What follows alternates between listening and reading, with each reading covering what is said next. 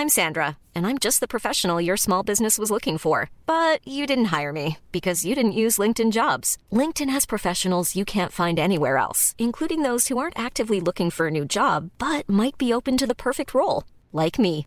In a given month, over 70% of LinkedIn users don't visit other leading job sites. So if you're not looking on LinkedIn, you'll miss out on great candidates like Sandra. Start hiring professionals like a professional. Post your free job on linkedin.com/people today. El próximo 4 de septiembre Chile someterá a votación en referéndum el borrador de su nueva constitución. Y algunos de los principales economistas del país ya apuestan abiertamente por el rechazo. ¿Por qué razón? Veámoslo.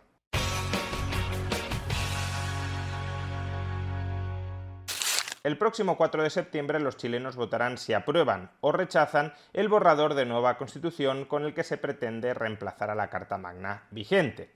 Se trata de un texto constitucional que ya tuvimos ocasión de criticar en su concepción general en este mismo canal. Se trata de una constitución absolutamente sobredimensionada que no busca controlar al poder político, sino más bien habilitar al poder político para que controle a la población. Es una constitución que, por consiguiente, atenta contra el espíritu original del constitucionalismo.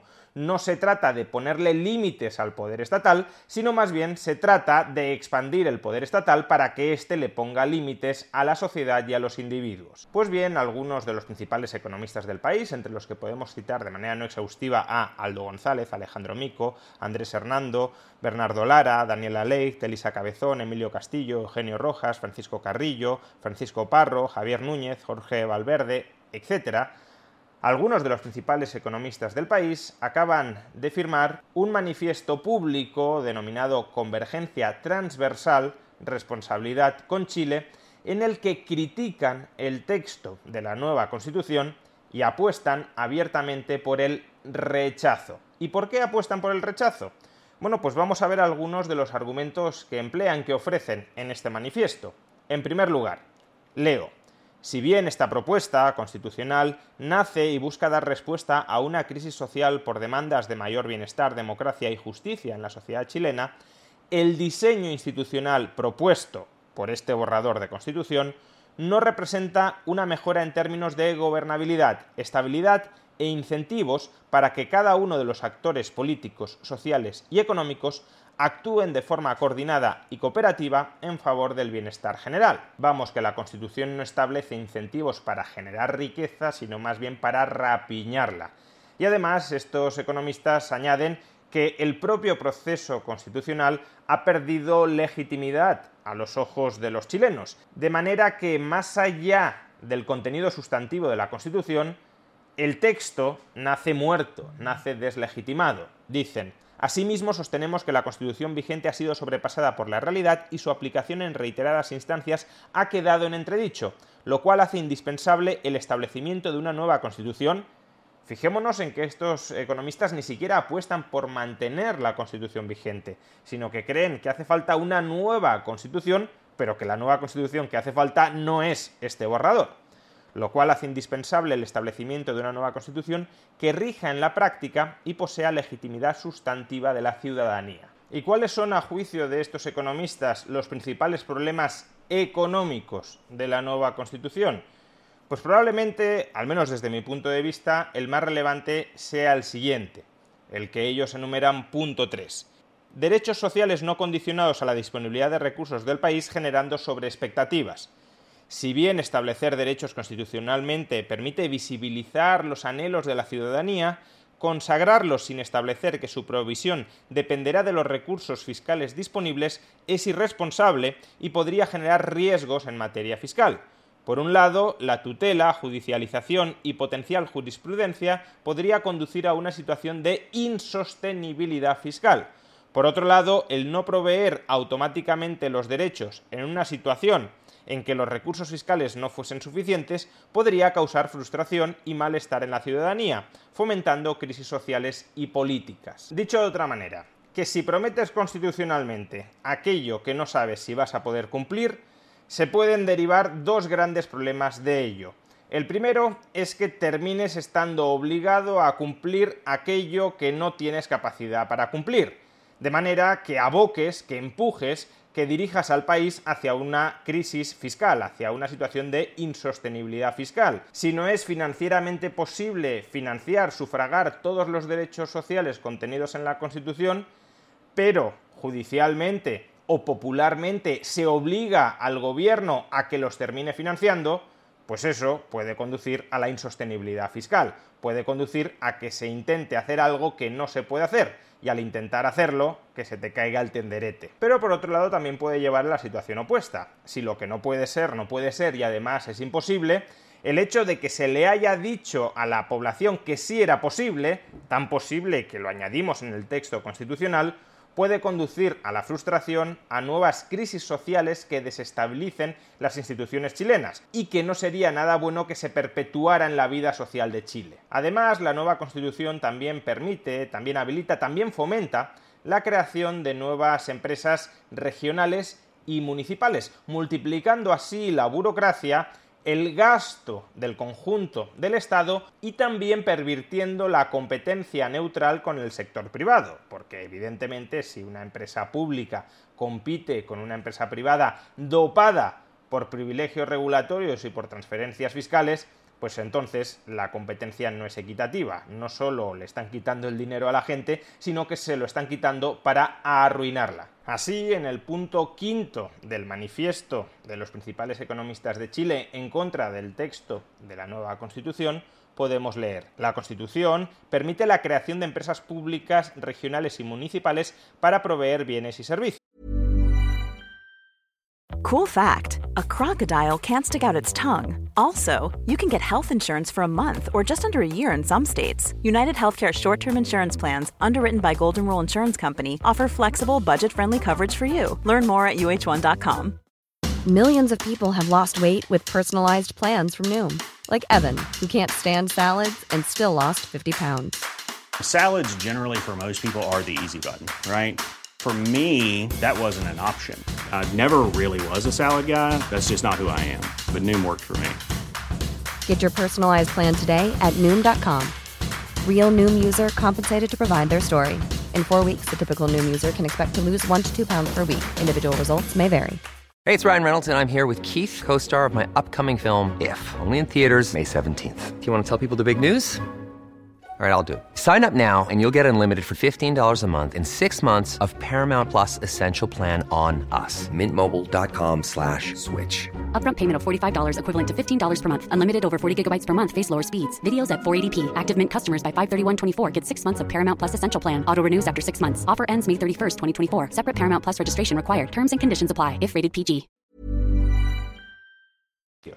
La redacción de la norma no garantiza el principio de neutralidad competitiva, pudiendo existir ciertos beneficios por parte del Estado que impidan la existencia de una competencia en igualdad de condiciones con las empresas privadas. Si bien se estipulan algunas normas para minimizar el riesgo moral de parte de los gobiernos locales para con el gobierno central, este último actuaría de todas formas como aval o garante de última instancia respecto a los pasivos de estas empresas. Además de los problemas de incentivos mencionados, se suma el riesgo de captura política y menor accountability que poseen los gobiernos locales. Básicamente, como los pasivos, las deudas de estas empresas públicas, regionales y locales estarán en última instancia avaladas por el gobierno central, los directivos de estas empresas públicas, regionales o locales, no tendrán que preocuparse por invertir de manera racional o de manera económica. Podrán sobredimensionar el tamaño de esas empresas para no proporcionar bienes y servicios valiosos, suficientemente valiosos para los ciudadanos, traspasándole toda la pérdida al conjunto de los contribuyentes a través del gobierno central, es decir, socializando riesgos con el conjunto de los contribuyentes. Esto es lo que el economista húngaro recientemente fallecido, Janos Kornay, denominó restricción presupuestaria suave y fue uno de los principales problemas que tuvieron las economías socialistas, como ya explicamos en un vídeo en el que resumimos las principales aportaciones intelectuales de Janos Kornay. Pero no solo es un problema de que el tamaño del Estado pueda crecer excesivamente, mucho gasto público, muchos impuestos que socaven la capacidad de crecimiento económico del país. También es que, como decíamos, el diseño institucional es mucho más débil. La protección de los derechos económicos de los individuos, por ejemplo, de su propiedad privada, es mucho más débil. Por ejemplo, crítica séptima a la Constitución que efectúa este manifiesto. Expropiación con un mecanismo de compensación ambiguo en tiempo y forma se establece una indemnización por el precio justo sin dar claridad respecto a cómo ni quién lo define y sin garantizar el pago en efectivo, dejando todo a merced de interpretaciones parciales y poniendo en riesgo el derecho a la indemnización por el daño patrimonial efectivamente causado en tiempo y forma tal como lo conocemos hoy.